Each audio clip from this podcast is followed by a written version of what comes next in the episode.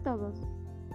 Esperando que se encuentren bien, les saluda la estudiante Valión Angelina del cuarto A de la institución educativa Antonio Moreno de Cáceres.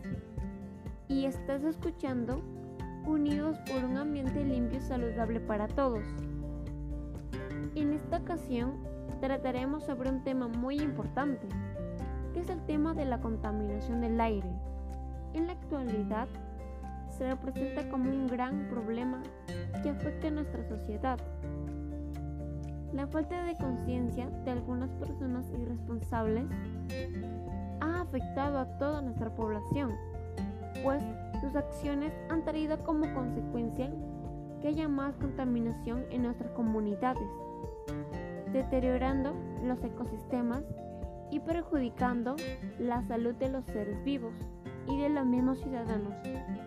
Por eso, daremos a conocer lo que está pasando en estos últimos años con la contaminación de aire, donde tú puedes conocer las causas y distintas alternativas para reducir los terribles efectos de la contaminación en el aire, con el fin de que los ciudadanos se comprometan a realizar las alternativas que se brindarán brevemente. La contaminación que producimos existen fuentes naturales que contaminan el ambiente, como los manantiales de aguas sulfurosas y los gases que emiten los volcanes.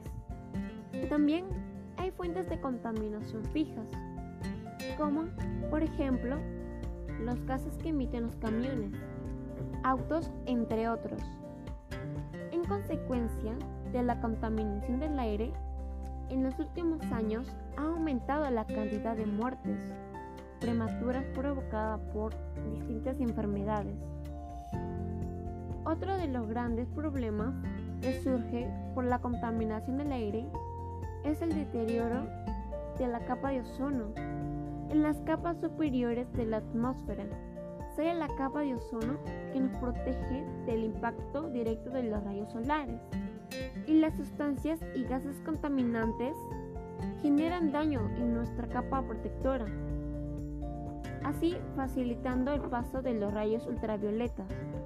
Ante esta situación, debemos tomar medidas para así disminuir estos altos niveles de contaminación. Algunas podrían ser que nosotros, los ciudadanos, podemos aumentar el uso de medios de transporte que consuman menos energía por persona, como el transporte público o la bicicleta, que es una fabulosa idea, porque promueve el uso de ejercicio y cuida el ambiente, además disminuye la emisión de gases contaminantes como el CO2. En la agricultura se debe promover el uso de pesticidas y fertilizantes que sean amigables con el medio ambiente. También podemos hacer que las municipalidades que realicen charlas o campañas de información acerca de la contaminación del ambiente, para así concientizar a la población, entre otros.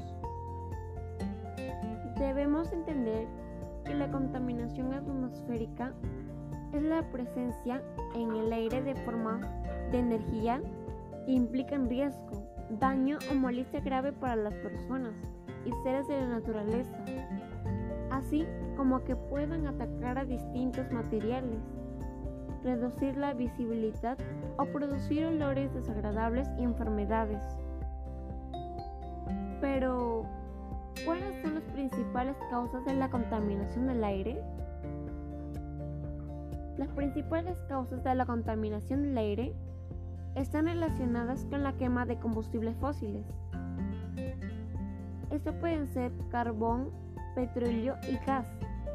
La combustión de esos materiales primos se produce en los procesos o en el funcionamiento de los sectores industrial y del transporte por carretera, principalmente según la Organización Mundial de la Salud, OMC, la contaminación atmosférica urbana aumenta el riesgo de padecer enfermedades, cánceres de pulmón neumopatía crónicas y agudas, asma, bronquitis, enfisema y neumonía.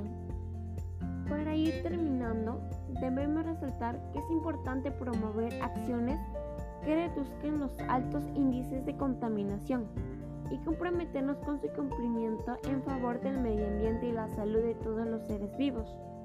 Por eso, damos más ideas para contribuir con el medio ambiente. Por ejemplo, nosotros podemos cuidar las zonas verdes de las ciudades.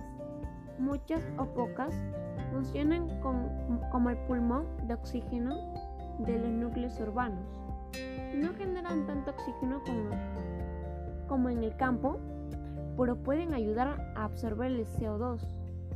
También tenemos que plantar más árboles que nos ayuden en mucho. No tenemos que fumar porque eso contamina el medio ambiente y también puedes enfermarte tú mismo. Evitar usar el automóvil, principalmente en las horas punta, pues el humo que emiten los vehículos y el sol de la tarde producen un, alto porcentaje de plomo. Planea tus recorridos para combinar rutas y reducir el número de viajes. Utiliza vehículos no motorizados de forma frecuente. Ahora en la pandemia, los vehículos no motorizados son más económicos, más sanos, más saludables y más rápidos. Tener un hogar con plantas purificadoras ya que absorben toxinas, por lo que mejoran la calidad del aire. Por ejemplo, en mi casa hay muchas plantas y puedo vivir en paz porque me siento muy tranquilamente.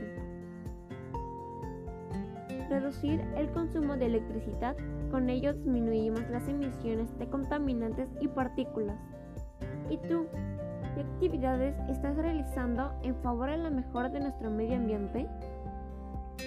Con todo lo mencionado, estoy segura que tú reflexionarás con lo que haces con nuestra casa, que es nuestro planeta, que es lo principal, ya que sin él no hay vida.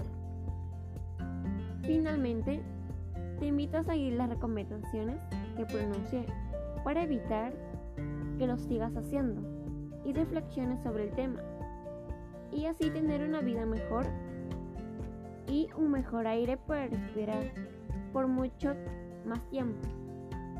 Y seguir reflexionando sobre nuestro planeta y más que todo el aire con el que respiramos. Y recuerda, reutilizar el pasado, reciclar el presente, salvar el futuro. Se agradece mucho que hayan llegado al final del programa y recuerden, por un ambiente seguro, lo mejor es actuar ahora para gozar después. Te invito a que compartas este mensaje informativo para que más personas se suman al compromiso de realizar acciones para reducir los altos índices de contaminación. Y recuerda, debemos tomar conciencia que la contaminación del aire que respiramos ya no es un problema ajeno a nuestra vida Saludos para todos, un buen día.